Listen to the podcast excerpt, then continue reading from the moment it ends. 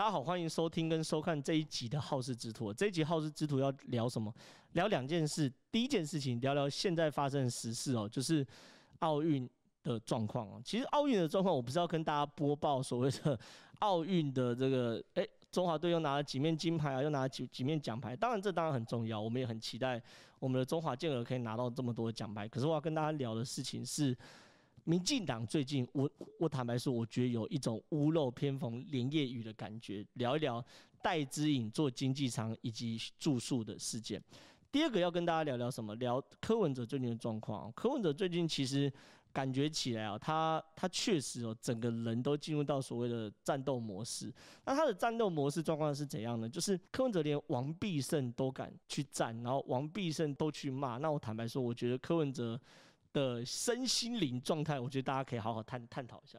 第一件事，先聊聊戴志颖。整件事情戴志颖状态，大概啊，所有在关心这个包含奥运新闻或政治新闻网友网友大概都知道，起因于戴志颖在出发到东京的时候，在飞机上拍拍了一张照片嘛。那那张自拍照就是戴志颖在经济舱上自拍照。在这个经济舱自拍照的时候，戴志颖说很怀念坐长荣的时候可以坐商务舱的时光。那这件事情确实哈引起非常非常大的风波。什么叫很大的风波？因为这有几个重点。第一个重点是蔡英文总统其实在二零一六年里约奥运的时候就已经公。公开承诺哈，没有问题。体育选手未来出国原则上以商务舱为主，这是第一件事情。第二件事情哦，之前苏贞昌跟教育部部长在立法院备询的时候也承诺没有问题哦，以商务舱为主。那第三件事情呢，这个名单呐、啊，座舱名单一翻开，竟然发现说官员坐在商务舱，然后为国争光的选手，也就是说这次奥运的真正的主角坐在竞技舱。那这件事情对很多网友是。完全不能接受的，网上都炸锅了。炸锅完之后呢，第一时间苏贞昌跟教育部部长都道歉了，蔡英文总统也道歉了，定调这就是一个错误。没想到这件事情竟然有续集。什么叫续集呢？就是戴资颖呢到了这个东京下榻的饭店之后呢，他 PO 了一个 IG 的限时动态在这边，已经抵达住宿的地方，代表处帮忙准备了便当跟晚餐，谢谢。然后谢谢大家的关心，这就是戴资颖的 IG。他这个 IG 呢又炸锅了。那这这个 IG 炸锅原因，其实如果了解这个事件的朋友，我就不多讲。那不了解这个事件的朋友，你们可以先看看这几张照片。OK，这就是戴资颖住宿的地方。那普遍的意见在谈说什么东西？谈说你你让我们台湾选手住这边，你们体育署好意思吗？就是我们不求说我们台湾的选手一定要住到什么豪华啊、高级啊等等，可是至少干净、简单、整洁就好嘛，对不对？这样饭店其实坦白说，我觉得有自助旅行的经验的朋友，大概都不是会太满意啦。所以马上就有这样的梗图出来了。看好了世界，这就是蔡英文的前瞻计划，花了一百亿进行的体育改革的成果。台湾选手住这里，中国选手住这里，乌干达的选手住这里，台湾的官员住这里。OK。那其实状况是这样子，有人就找讥笑说台湾这个做的比乌干达还差。那先先先不讲乌干达，我觉得这张图比较有意义的是，因为也不跟中国比嘛，我们自己跟自己比，比较有意义的图是在这张图，就是这这一块，台湾选手住这里，台湾的官员住这里，大家可以理解这个这件事情的本质其实跟所谓的商务舱是一样，就说，当然了，因为现在整个疫情关系哦，我们只能用包机。那如果是用包机的话，就不可能所有选手都坐商务舱，因为以前是这样嘛，我们自己坐飞机去的话，那商务舱票我们就补助。OK，那可是如果是包机的话，一整个飞机都我们，那一个飞机的商务舱可能二十个或三十个，你不可能假设，嗯，我们代表团那一团六七十个人，你不可能包三架飞机商务舱，然后后面经济舱全部都空的嘛，也有点奢华，坦白讲。可是问题是，这件戴志颖做经济舱这件事情，问题就在于是相对剥夺感，就是说官员做商务舱，然后真正的主角为国争光的代表去做经济舱。其实坦白讲，如果这个事件在疫情下，然后透过包机的方式哦，官员跟选手都做经济舱，然后商务舱空着，我坦白说，我觉得这件事情政治风暴不会大哦，可能会一点，可能会有，可能还是会有，但一点点不会到现在那么大，所以这是相对剥夺感的关系哦，所以。这个住宿也是一样，当然很多人去嘲笑说我们住的比中国的还烂啊等等的，但是无论如何应该这样比较，为什么坐飞机真正主角选手坐的比官员烂，而住宿选手也住的比官员烂？那后续当然有很多解释啊，体育署就说因为。这个戴志颖他们啊，包括很多体育选手都要求说，希望呃距离会场尽可能近，哈近不要太远，然后不要浪费太多时间在通车的状况之下，让他们可以尽早的去会场练习或熟悉场地。这当然了，这说辞乍听之下是说得通的，可是稍微有一点逻辑的人就会问：难道当天距离会场的饭店只有那个吗？距离会场近的饭店只有那个吗？你懂我意思吗？就是。东京的状况密度那么密集，然后这么多的旅馆，那你真的我们中华奥委会费尽所有心思，费尽所有心力，只能在会馆旁边找到那一家看起来真的不是很称头的旅馆吗？所以我后来其实坦白说，我也蛮无聊的。我在那一天呢、啊，就是戴志颖事件爆发的当天，我就上了 Agoda 去看了。那照理来说，我是不会去上 Agoda 看，原因是什么？因为奥运哦，奥运其实过去包含去年里约啊，在之前的伦敦啊，甚至北京等等，大概啦，附近的饭店前半年甚至是一年就全部都订满了，所以上 Agoda 看是没有意义的。可是今年是因为疫情关系哦，我在戴资颖入住那一天，我都上 Agoda 去看，我都找得到距离近，然后又相对城头，也不会太贵的饭店。第一个是我们要知道，他们比赛的会。地点在这边，叫做五藏野之森综合体育广场，这是网球场的比赛会场。那这个 hotel 呢，叫做什么呢？是叫做国分寺梅之 JR 东饭店哦。这个国分寺梅之东 RJ 饭店，看到没有？在当天哦，还剩下一间，然后呢，价钱两千一百二十块，不贵。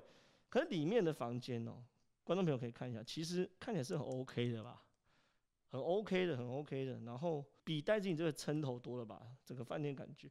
那你说距离呢？距离开车啦，哈，下午时段二十二分钟，六点八公里，绝对不会是远的距离，绝对是我相信，不管是观众朋友或听众朋友，二十二分钟的通勤时间是非常非常 OK 的通勤时间哦。那你说只有这个吗？没有，另外一个叫做哪个呢？叫做东京五藏。里士满酒店，OK，那呢东东京五藏野里士满酒店呢，距离这个我们的体育会馆五藏野之森综合体育会馆，这是比赛场地，这是住宿场地，多远呢？八点六公里，通勤时间二十五分钟，也是完全可以接受的时间哦。但这房他的房间就高级很多了，你看这根本不能比嘛，甚至是它的价钱两千一百零八块，现省。三千六百六十二块，到现在都还有房间，所以说其实坦白讲，对于我来说，你其实用心一点，你是可以找到一间干净、整洁、也近而且便宜的饭店。而且观众朋友，你要知道，我是在事件爆发的当天我才上阿哥达去看。那如果你中华奥委会在半年前甚至是一年前都不为过，就开始去处理饭店跟住宿的事宜的话，你难道找不到？距离近，又比这间来的干净整洁，然后好，然后舒适的饭店吗？坦白说，这个这个答案大家心里都有一把尺。所以这件事情对于很多人来说，民进党现在我认为啦，是有种屋漏偏逢连夜雨的感觉。为什么说屋漏偏逢连夜雨？就是很多事情在那种细小的错误都在。最近不断的爆发出来，甚至包含这张照片也被提爆嘛。这张照片是什么东西？是在屏东的牡丹湾的 villa，是一个蛮蛮蛮好的 villa。那这个屏东的牡丹湾的 villa 呢？那时候这张爆照片刚出来的时候，媒体讲的很隐晦，就说是有一位南部重量级的政务官员也在里面参加聚会。那第一时间呢，对于很多人来说就不能接受，就是说我们已经关了两个多月，大家那么辛苦了，三级警戒，然后也不出门，然后就是为了让疫情降下来。可是如果大家平常那么辛苦的话，可是你如果是官员，却可以去那种五星级的 villa 去聚餐啊，然后吃把费等等的话，那这这这里面群聚更不用讲嘛，里面多少人，大概大概大家都知道。所以当然一定是看不下去的人把这张照片踢出来。后来果不其然，后来被爆料出来，这个人叫做呃，里面所谓的南部重量级的政治人物叫做陈正文哦。陈正文是谁？二零一零年到二零一八年高雄市议员哦。那二零一八年选举的时候，他很衰小，不知道不知道大家还记不记得？他就上了三立的一个政论节目。然后上政论节目的过程中，他遇到韩国瑜，那时候韩国瑜恰牙牙，就是声势很高，民调很高。遇到韩国瑜的小编，那韩国瑜的小编看到陈政，因为陈政文就讲一大堆护航话，那当然要护航啊，因为他是民进党嘛，无可厚非。可是韩国瑜这个小编就。说你们这些恶心的大人，然后一句话陈政文爆红，然后讲后他就落选。所以说他后来在二零一八年九合一大选争取高雄市议员连任的时候落选。OK，落选之后呢，被安排到担任行政院南部联合服务中心，其实就是行政院南部办公室，因为行政院其实都是有中办、南办还有东部办公室。OK。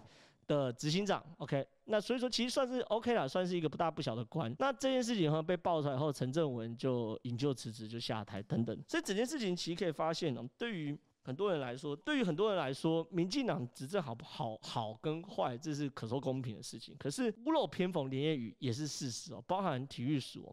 我相信如果给这个蔡英文或者是给苏贞昌选择，他如果有办法自己去承办这个案子的话。不可能会发生让戴资颖去住那样的饭店，或者是做经济舱的状况。可事实上就是说，当所有的事情层层交办下来后，到下面基层就歪楼了。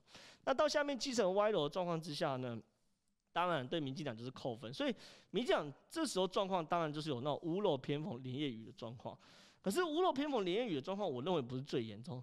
最严重是说，当你面临到危机的时候，你要怎么去处理？民进党处理危机的方式，我必须讲以奥运为例啊，他一开始处理危机方式都很正确，包含蔡英文很短时间内就道歉，苏贞昌很短时间内道歉等等的。可是到后来，民进党依旧还是没有忍住去做了相关的政治操作，叫什么呢？许淑华，台北市议员哦，不是南投的那个许淑华，OK，不是神力女超人许淑华哦，很多人会把这个搞混。包含呃以前台北市的观光局局长啊陈思宇也把这两个许淑华搞混，后来变笑话一场。台北市议员许淑华，OK，台北市议员许淑华后来针对事情开始抛了一些文章了，OK，张体育署长张少熙请辞，该检讨的都该被检讨，冬奥选手加油，期待修法升级等等的这些事情看来都没有问题了。他前段就说经济舱事件如果演变演变为政治口水，没有必要。但是体育署发生的严重疏失非常不应该，这件事确实该深刻检讨，该负责就负责等等的。OK，可是呢，最让人为之诟病的是，他竟然还是忍不住，又把马英九搬出来。他说，等他这段写是说什么东西？问题啊，应该要回到马英九政府时期进行的组织改造。OK，原为一级部会的体育委员会降级并到教育部体育署，无论预算或人力编制上都受到影响。例如，长久以来给选手的交通、出场费、保险费等都常出问题。二零一六年的里约奥运更发生选手自带泡面吃去吃的窘境，又把马英九搬出来。后来呢，许淑华这篇文章在网络上变成众矢之的。为什么变成众矢之的？很简单，民进党已经执政五年了。你就算马英九的当时的体育改造是个错误的，你请问你这五年有没有把它改回来？如果马英九错，那你这五年你错更大。你不应该在这个时候去做所谓政治操作部分，所以后来又回力标又打回了民进党自己的身上，所以很可惜，民进党在处理的时候，最后终究是没有忍住啊，还是发生这样的状况。那另外一个要跟大家谈的是柯文哲，我觉得柯文哲我们在上一前两集的好事之徒有谈过，说柯文哲最近已经看到一个契机，就是可以做回反绿总司令的契机。那柯文哲做反绿总司令够不够资格？至少比现在的国民党来得够资格。他在很多议题的挑选上都相对精准。可是问题在于是，你说柯文哲管不住那张嘴吗？我觉得不是。诶，最近发生一个新闻是。柯文哲去怒呛王必胜的事情，其实就发生在我我们这边的正传媒嘛，对不对？我们黄光芹大姐在访问柯文哲的时候，柯文哲竟然怒呛王必胜说，每一个口令都是台北市在执行，呃，他讲北农跟环南市场啊，北农跟环南市场的每一个口令都台北市在执行，中央赴现场也只是看一看，讲讲话，更直接点名王必胜，他说你去访问王必胜，请他说出对北农有什么贡献，让他自己讲。其实这句话讲完之后，我觉得他可以这句话是与非，而其实大家心里中一听完就会有自己的判断嘛。光是柯文哲讲每一个口令都台北市政府在执行，那我想请问了，口令是谁下的？就是王必胜给出的建议嘛，对不对？所以说，你你如果有办法自己下口令，自己来执行的话，有需要搞到北农一日确诊四十一例，然后最后中央进驻吗？所以这些事情，当王必胜跟中央来协助完北农后，他们也没有甩锅，而他们也没有想要把所有功劳独揽。